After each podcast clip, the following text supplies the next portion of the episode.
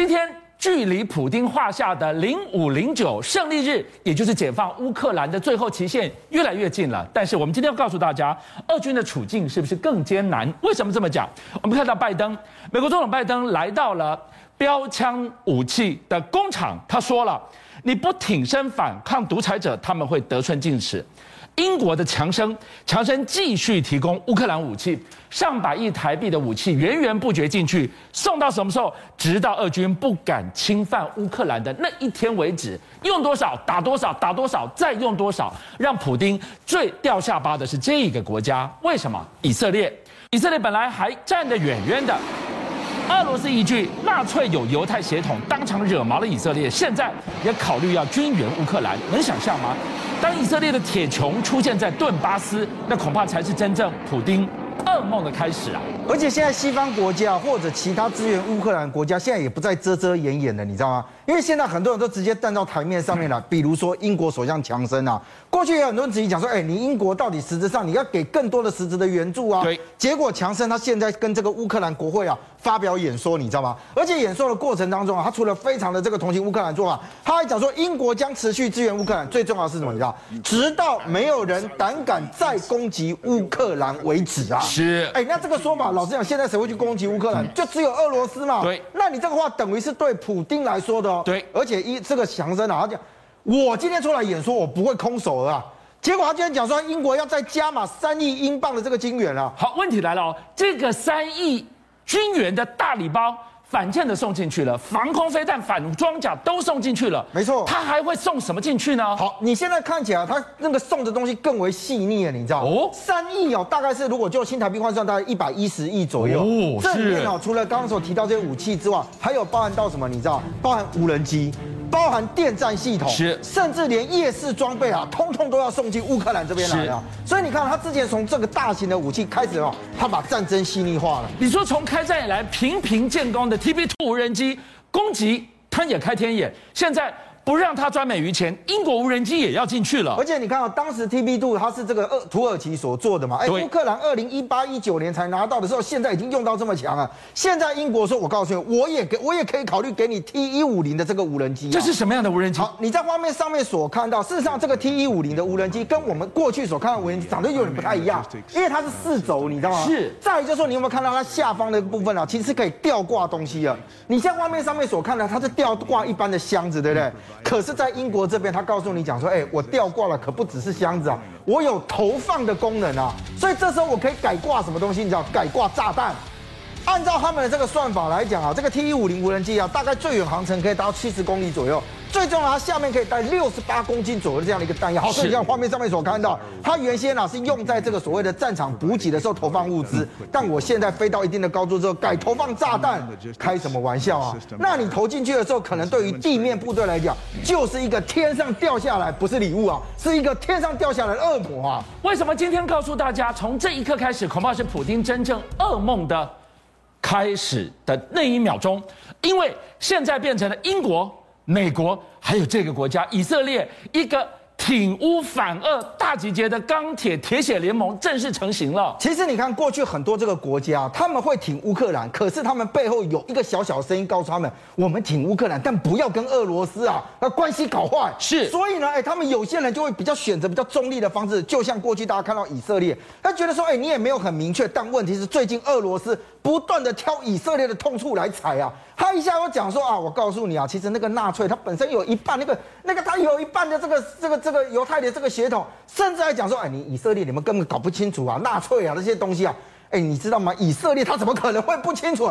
因为他现在整个国家全部都炸锅了，你知道吗？他是全世界最了解纳粹有多可怕、多可恶的国家，他历经了血洗屠杀。你说他不了解，那他怎么吞得下呢？所以你看这个俄罗斯的外外长，我都不知道你光在一起掏开去，给狗留下面米家，你知道？好，那现在问题来了。以色列现在看起来，他们要扩大援助乌克兰了哦，是包含到什么？其实乌克兰在过去一段时间一直希望能够获得以色列一个好强的东西，叫做铁穹防空系统。哦，铁穹也要去了吗？我们之前看过，其实，在很多战争里面啊，其实它都会发挥很强大的功效。哈马斯他打哈马斯跟打小孩一样啊，连美国都跟他买，你知道吗？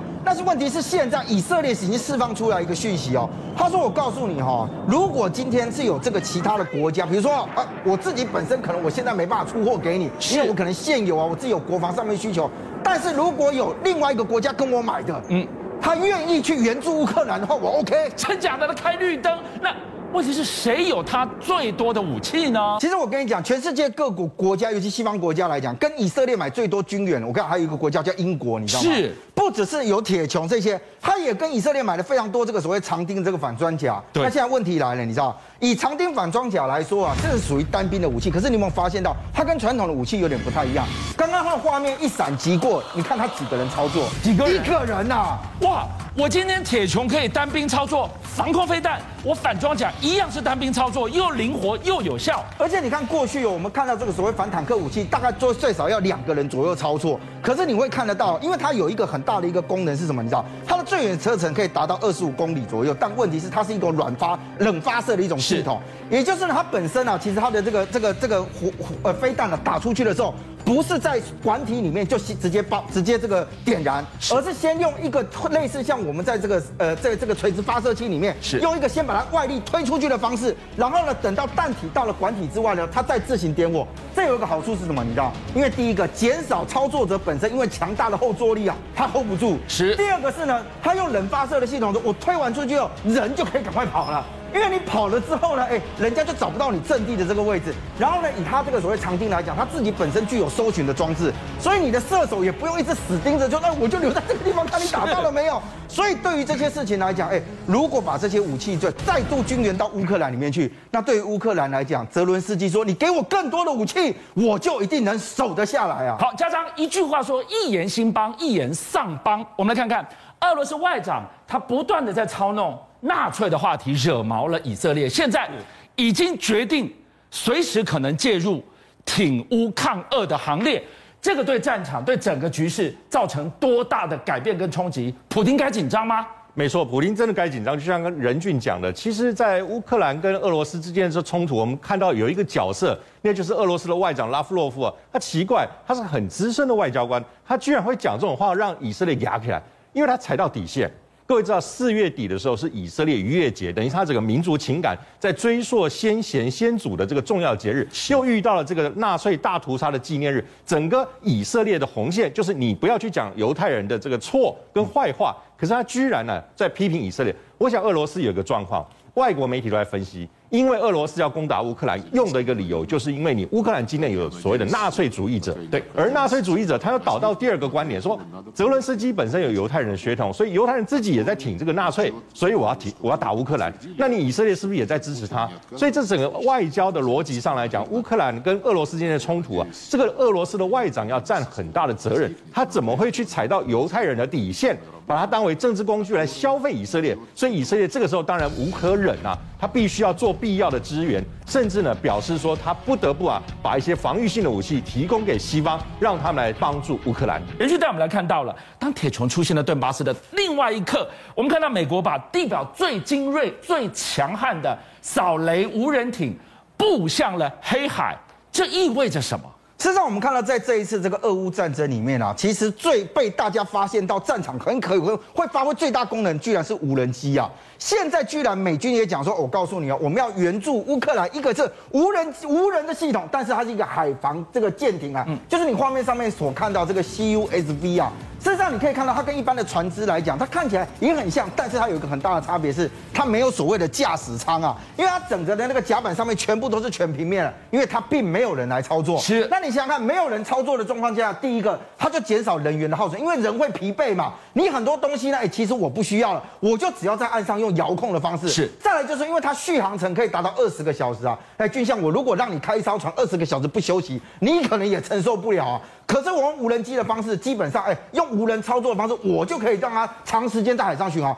再来就是它本身呢，也还有一个是它是一个模组化的一个设计，所以你按照整个那个任务的不同呢，你也可以装机炮，你也可以装水雷，甚至你可以装其他的侦测设施。当然，这一切都可以让你透过在岸上的遥控的人员呢来做。所以它有很大的一个功能是什么？你知道？它基本上可以针对任务的需求去改变我艇上面的这个装置，包含到说，哎，如果我今天要做猎雷艇，它都有办法去帮忙协助扫雷啊。那问题就来，我们刚刚提到说，在这一次的乌俄战争里面啊，无人机的这件事情呢，哎，看起来非常强大。你可以看得到是，哎，居然在画面上面，乌克兰其实真的把这个所谓的 TB 度啊，用到什么？用到淋漓尽致啊！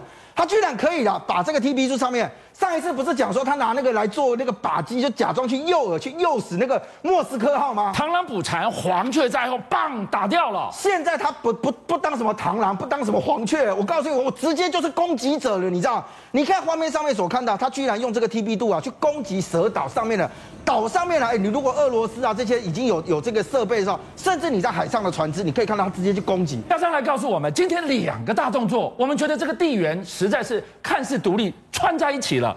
黑海摆阵，蛇岛反攻，这个背后是要破普丁的什么大计呢？其实我们看一张图，你可以发现，在整个地图上，各位看到画面上，如果我们把马利波、克里米亚、奥德萨、摩尔多瓦这四个地方连线，这个四星连线不得了了。为什么这个不得了？俄罗斯如果它的攻击啊采南线啊，从马利波一路往这个方向走，往摩尔多瓦这个方向走。这个就像一个南线攻势，就像螃蟹的两只钳子，第二只钳子形成了。这个是乌克兰它长期来讲很担心的一个隐忧，就是它南北战线被俄罗斯给占领了。所以我们现在看到的四星连线彻底的把乌克兰变内陆国家，这个是南乌我乌南我们看到了，但是北方今天一个最新消息什么呢？